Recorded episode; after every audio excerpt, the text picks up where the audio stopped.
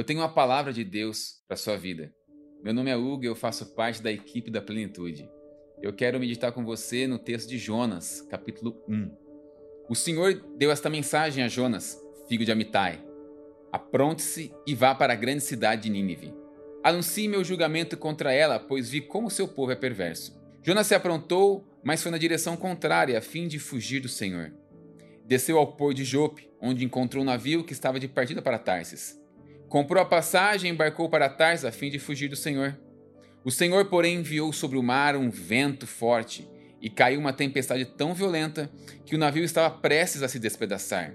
Com muito medo, os marinheiros clamavam a seus deuses para que os socorressem e lançavam a carga ao mar para deixar o navio mais leve. Enquanto isso, Jonas dormia profundamente no porão. Então o capitão desceu para falar com ele. Como pode dormir numa situação dessas? Disse: Levante-se e ora seu Deus. Quem sabe ele prestará atenção em nós e poupará a nossa vida. Jonas, ele era um profeta do Senhor. E o Senhor chamou ele para que ele pudesse pregar o arrependimento para a cidade de Nínive, uma cidade que tinha alcançado níveis de pecado altíssimos e já tinha chegado na tampa do Senhor. Então, Jonas, o que, que ele faz? Ele se apronta, só que ele vai para o lado oposto de onde Deus tinha chamado ele. A pergunta que sempre vem à nossa mente logo de, de primeira, quando nós lemos esse texto, é: por que Jonas fugiu? Por que, que Jonas não foi para Nínive? A questão é que o povo de Nínive era um povo inimigo de Israel, era o povo assírio. E eles eram conhecidos como um povo totalmente, extremamente violento. Então Jonas deve ter pensado: o que, que eu vou fazer em Nínive pregar para este povo que é inimigo do meu povo? E Jonas ele pega e vai para um lado totalmente oposto, para Tarsis. Os estudiosos dizem que Tarsis hoje fica ali na região do sul da Espanha, que isso fica uma distância de 4 mil quilômetros de onde Jonas deveria ir. Pense bem, uma viagem dessa naquela época era uma viagem que despenderia muitos recursos financeiros. E Jonas ele, ele investiu esse dinheiro para poder o quê? Fugir do Senhor. Os religiosos daquela época, os povos que não serviam o Senhor, eles acreditavam que Deus eles regiam determinadas regiões. Então Jonas, não sei se Jonas pensou como eles, mas ele pensou, pela distância que ele ia percorrer, ele deve ter pensado, vou para bem longe, porque talvez lá o Deus de Israel, o meu Deus, ele não me encontre. Eu estarei bem distante dele.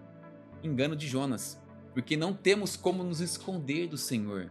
Por onde quer que você vá, Deus ele está com os olhos sobre a sua vida. Mas vamos andar um pouco mais na história de Jonas. Jonas ele decide ir para um lado totalmente oposto. Jonas ele, ele é o responsável por atrair uma tempestade sobre a embarcação, sobre o navio que ele está.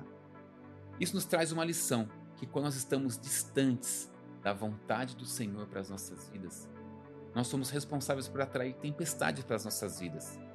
E não somente para as nossas vidas, mas para todos aqueles que estão ao nosso redor. Jonas, neste caso, ele atraiu uma tempestade sobre a vida de todos aqueles que estavam na embarcação junto com ele. Por vezes, quando nós estamos longe da vontade do Senhor, não é somente tempestade sobre a minha vida que vem, sobre a sua vida, mas também às vezes para a sua família, para as pessoas que te amam e que estão perto de você. E muito mais disso, muito mais do que isso. Estarmos longe da vontade do Senhor, distantes de Deus, nos traz prejuízos para as nossas vidas. Jonas ele trouxe prejuízo para essa embarcação. Através da desobediência de Jonas, toda a carga que estava naquele navio, ela foi jogada ao mar, trazendo prejuízo para aquelas pessoas. Eu te faço uma pergunta: para onde que Deus tem te chamado? E você tem indo para bem longe do Senhor.